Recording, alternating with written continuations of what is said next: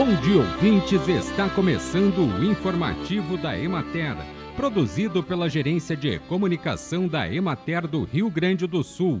A apresentação é de Matheus de Oliveira, na técnica José Cabral. A ocorrência de chuvas no Rio Grande do Sul nos últimos dias, de modo geral, ameniza a situação da cultura da soja, que vem sofrendo com a estiagem.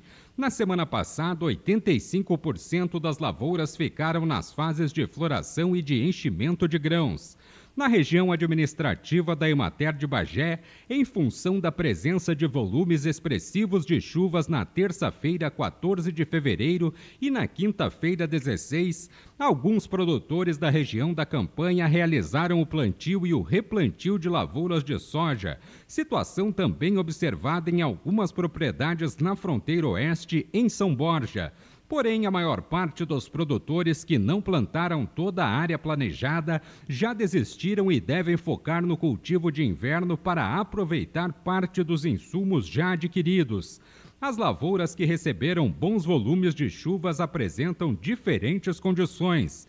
Há casos de áreas com elevado índice de mortalidade de plantas, onde o potencial produtivo já foi severamente comprometido, bem como áreas de cultivares precoces que haviam sofrido aborto de grande quantidade de flores e de vagens nas semanas anteriores e que já se encontram na fase de enchimento de grãos.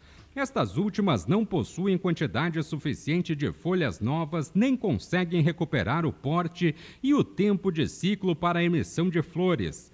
As áreas de cultivares de ciclo mais longo implantadas em novembro, que estão na, no final da fase de floração, e as áreas implantadas no final de dezembro e em janeiro, apesar de apresentarem porte baixo, ainda têm ciclo suficiente para aproveitar a melhoria das condições de umidade do solo. Bem, e por hoje é isso, nós vamos ficando por aqui, mas amanhã tem mais informativo da Emater. Um bom dia a todos que nos acompanharam e até lá!